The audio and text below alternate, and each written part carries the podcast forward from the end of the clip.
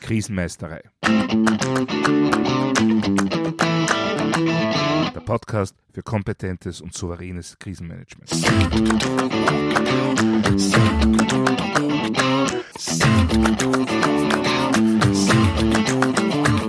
Hallo, ich bin Thomas Prinz von krisenmeisterei.at. Ich helfe Verantwortlichen, Krisen souverän und kompetent zu meistern, damit diese nicht zu ihrer persönlichen Tragödie werden. Heute geht es um unerwartete Lageänderungen. Plötzlich ist alles anders. Und was jetzt? Alle bisherigen Pläne umschmeißen und von vorne anfangen, zugeben, dass man sich geirrt hat, riskieren, dass man das Vertrauen seiner Leute verliert. Ja, also, wenn man sich genau diese Fragen stellt, dann hat man provokant formuliert bereits alles falsch gemacht, was man falsch machen kann. Zumindest in Bezug auf die sogenannte Lagearbeit, auf das Lagebewusstsein und vermutlich auch in Bezug auf die Kommunikation über die konkrete Lage und die daraus abgeleiteten Maßnahmen. Denn, um das Ende vorwegzunehmen, gutes Krisenmanagement geht immer davon aus, dass sich in der nächsten Sekunde alles Mögliche ändern könnte. Natürlich nicht in der Art, dass man sich permanent davor fürchtet und somit nie zu Entscheidungen kommt, weil ja alles so kompliziert und unsicher ist. Nein, so meine ich das natürlich nicht. Mit davon ausgehend, dass sich alles Mögliche ändern könnte, meine ich eine wichtige Grundeinstellung im Krisenmanagement. Und zwar die Einstellung, dass man mit vernünftigem, professionellem Informationsmanagement die verfügbaren Lageinformationen aufarbeitet und bewertet und dann, je nach Dringlichkeit, notwendige Entscheidungen fundiert trifft. Und zwar so fundiert, wie es in der jeweiligen Situation eben möglich ist. Zumal wir ja im Krisenmanagement häufig unter Unsicherheit entscheiden müssen, um noch größeren Schaden zu vermeiden. Aber wir dürfen niemals der Versuchung erliegen, eine Lage als gegeben und unveränderlich anzunehmen. Die notwendige Einstellung für Krisenmanager ist eben die, dass wir auf Basis der verfügbaren Informationen bestmöglich entscheiden und handeln. Im nächsten Moment aber Informationen auftauchen können, die eine andere Entscheidung oder andere Handlung besser erscheinen lassen. Und ja, hier liegt jetzt mitunter das Problem. Denn das ist eine sehr große Herausforderung für einen Menschen. Es ist menschlich gesehen oft eine große Herausforderung.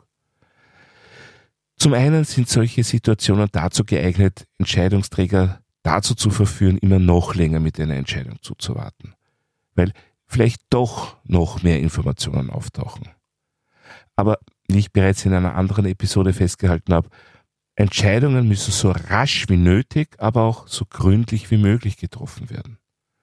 Das bedeutet, es ist einfach immer abzuwägen, wie dringlich eine Entscheidung gebraucht wird. Und Manchmal kann man zuwarten und manchmal eben nicht. Bevor ein baufälliges Haus für die Renovierung betreten wird, kann man sicher einen Statiker mit der genauen Analyse sämtlicher Faktoren beauftragen. Wenn sich aber im obersten Stockwerk spielende Kinder versteckt haben und jetzt nicht mehr rauskommen, ja, dann wird vermutlich alles viel schneller gehen müssen. Das nur als plakatives Beispiel dafür. Ja, jetzt aber zurück zu unserem Problem. Also Einerseits wollen wir mit Entscheidungen oft gerne so lange wie möglich zuwarten und warten damit womöglich, bis es zu spät ist. Zum anderen tun sich sehr viele Menschen schwer damit, eine plötzliche Kehrtwendung zu vollziehen. Und genau diese Fähigkeit brauchen wir aber bei guten Krisenmanagern. Eben nicht an einer bestimmten Vorstellung der aktuellen Lage und der weiteren Entwicklung festzukleben, sondern bei Vorliegen entsprechender Informationen rasch und adäquat zu reagieren. Auch wenn das heißt, dass man gerade getroffene Entscheidungen revidiert und ganz andere Maßnahmen als vielleicht noch vor einer Stunde anordnet. Aber warum ist das oft so schwer? Da ist zunächst einmal die Sache mit den sogenannten kognitiven Verzerrungen. Und zwar gibt es gleich mehrere Effekte, die dazu führen können, dass man spontane Lageänderungen gar nicht wahrnimmt oder zumindest nicht darauf eingeht. Das ist zum Beispiel der sogenannte Beharrungseffekt. Der beschreibt im Prinzip genau das, was ich gerade zuvor erzählt habe, nämlich, dass manche Menschen hartnäckig auf ihrer ersten Hypothese beharren, obwohl neue Informationen dem widersprechen. Das kommt meiner Erfahrung nach besonders dann vor, wenn einzelne Krisenmanager alleine arbeiten und nicht von einem Stab unterstützt werden. Und gehäuft dort, wo ein eher patriarchalischer Führungsstil gepflegt wird. Denn oft ist so ein Beharren auch damit verbunden, dass ein Abgehen von der eigenen Hypothese emotional als Schwäche gesehen wird. Man hat unter Umständen Angst, das Gesicht zu verlieren.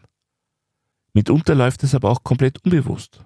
Manchmal vielleicht auch als Eigenschutz, weil ich so vor mir selbst ein wenig verstecke, dass ich viel zu wenig über die aktuelle Situation weiß. Dann gibt es den sogenannten Bestätigungsfehler. Der kommt leider doch auch recht häufig vor. Dabei werden eingehende Informationen tendenziell so selektiert und interpretiert, dass sie die eigenen Erwartungen bestätigen.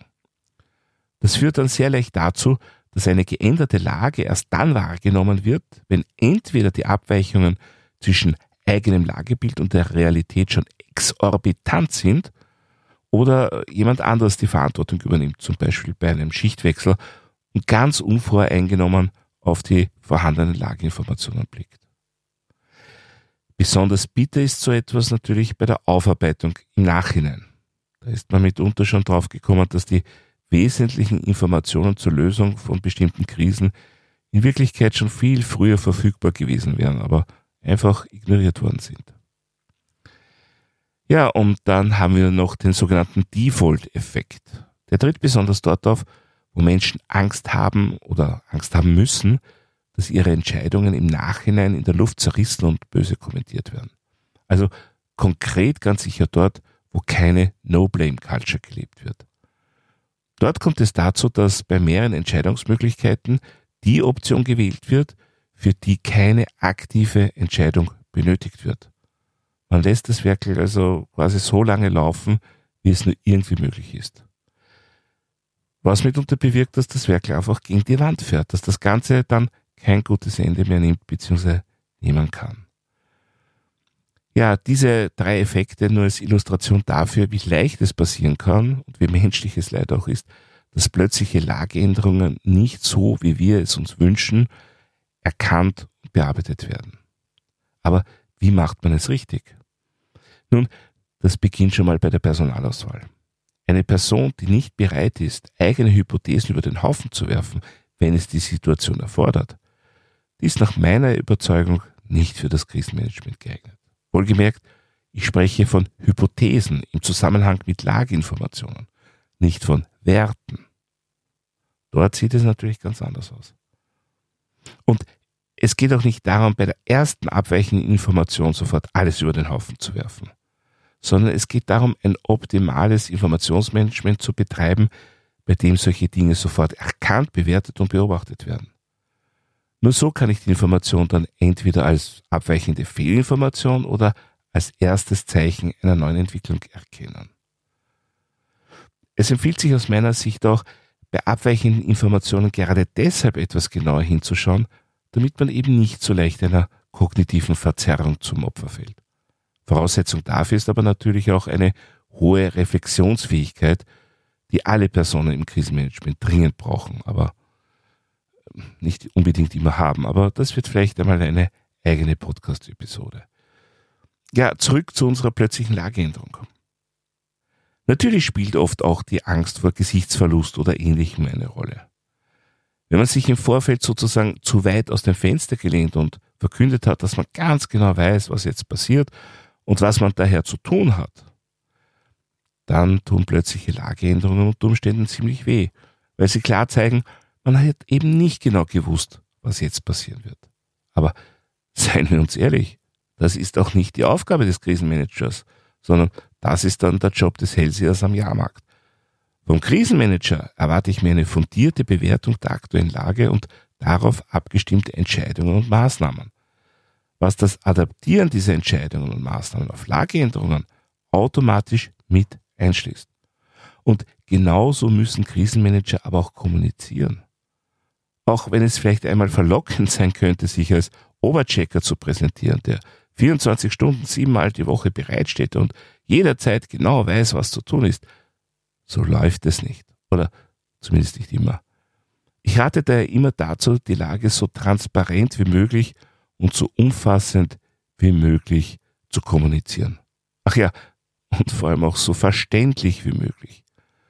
Denn es bringt beispielsweise überhaupt nichts, wenn ich zum Beispiel über Becquerel, eine Einheit für radioaktiven Zerfall, spreche und meine Zuhörer sind alle keine Techniker. Da wird die Lageinformation vielleicht detailliert, genau und umfassend sein, aber unverständlich bleiben. Ja, mein Lieblingsbeispiel ist hier der Leiter des Schwesterkraftwerks von Fukushima. Direkt nachdem auch dieses Kraftwerk vom Tsunami getroffen worden war, als noch extreme Unsicherheit herrschte und noch überhaupt keine Maßnahmen möglich oder entscheidbar waren, hat er alle verfügbaren Informationen für alle Teammitglieder sichtbar und verständlich dargestellt. Er hat also die Lage laufend visualisiert. Und als es dann Zeit für Entscheidungen und Maßnahmen war, und zwar noch immer unter enormer Unsicherheit, da konnten alle in seinem Team diese Entscheidungen nachvollziehen und mittragen. Und haben sehr schwierige und durchaus gefährliche Aufgaben übernommen mit einer enormen Bereitschaft und einem sehr großen Einsatzwillen. Ja, wenn ich jedoch meine Lageinformationen nur stark gefiltert, extrem verkürzt und vielleicht auch weder verständlich noch nachvollziehbar weitergebe, dann werden die betroffenen Menschen generell schon Schwierigkeiten haben, meinen Anweisungen zu folgen. Mit jeder Lageänderung und jeder Änderung meiner Pläne wird diese Bereitschaft aber weiter absinken, weil so letztendlich auch das Vertrauen meine Krisenmanagementfähigkeit sinkt und zwar ziemlich rapide. Das heißt, gerade in Krisensituationen wollen die Menschen Perspektiven und die wollen sie von ihren Krisenmanagern. Diese Perspektiven sind wichtig und gut, aber sie dürfen nicht unrealistisch sein. Und ich darf nichts versprechen, was dann auch nicht hält. Genauso wenig sollte ich aber auch ins Negative übertreiben. Das kann dann auch zur Einstellung, es ist ja eh schon wurscht führen. Das heißt, Perspektiven, ja, unbedingt. Aber bitte unbedingt den Kontext mitliefern, damit auch Lageänderungen verstanden und nachvollzogen werden können. In diesem Zusammenhang ist es auch wichtig, an ein gar nicht einmal so seltenes Phänomen zu denken, nämlich, dass mehrere Dinge gleichzeitig passieren. Es gibt also das Sprichwort, man kann auch Flöhe und Läuse gleichzeitig haben. Tatsächlich können mehrere Krisen gleichzeitig auftreten. So kann zum Beispiel der Stress und die Unsicherheit nach einem disruptiven Ereignis dazu führen, dass menschliches Versagen ein weiteres krisenhaftes Ereignis auslöst. Und dann kommt natürlich auch noch dazu, dass bei entsprechender öffentlicher Aufmerksamkeit die öffentliche Wahrnehmung des Krisenmanagements auf Social Media auch einiges an Dynamik entwickeln kann. So kann zum Beispiel eine schlechte Krisenkommunikation dazu führen, dass eine sachlich, inhaltlich gesehen erfolgreiche Krisenbewältigung eine Reputationskrise auslöst. Und gerade das Nichtwahrnehmen von Lageänderungen, beziehungsweise auch das Nicht-Informieren über solche Lageänderungen, kann sowas massiv befeuern. Also, was bedeutet das alles für unser Krisenmanagement? Wenn es heißt, plötzlich ist alles anders, sollte überspitzt formuliert die richtige Antwort lauten, das heißt, es bleibt alles beim Alten. Denn das Wesen vom guten Krisenmanagement muss sein, dass es eben jederzeit auf massive Lageänderungen reagieren kann. Gut, aber äh, jetzt habe ich doch auch einige durchaus menschliche Eigenschaften genannt, die das erschweren, wie gewährleiste ich nun, dass das im Ernstfall wirklich funktioniert? Nun, ganz einfach dadurch, dass die handelnden Personen auch genau das lernen und regelmäßig üben müssen. Das Durchsprechen und Durchdenken von Notfallplänen, von linearen Szenarien, das ist gut für den Anfang und für den Einstieg. Es ist gut dafür geeignet, einmal grundlegende Fähigkeiten zu erlernen und zu festigen. Aber verzeihen Sie mir einen etwas lapidaren Vergleich, das ist ungefähr so, wie wenn ich einem Einjährigen alle Hindernisse aus dem Weg räume, damit die ersten Schritte gelingen können. Was ja auch wichtig, gut und lobenswert ist. Aber zurück zu Personen im Krisenmanagement von Unternehmen, Organisationen oder Behörden. Dort will ich im Ernstfall nicht jemanden, der gerade gehen gelernt hat. Dort wünsche ich mir, um bei dem Vergleich zu bleiben, einen Parkour-Akrobaten. Aber Parkour-Akrobat werde ich nicht im geschützten Bereich zwischen Küche und Sofa. Das werde ich nur dadurch, dass ich mich laufend fordere und neuen Aufgaben stelle und dabei immer wieder hinfall, daraus lerne und besser werde. Ja, und dafür braucht es letztendlich Simulationsübungen und zwar regelmäßig.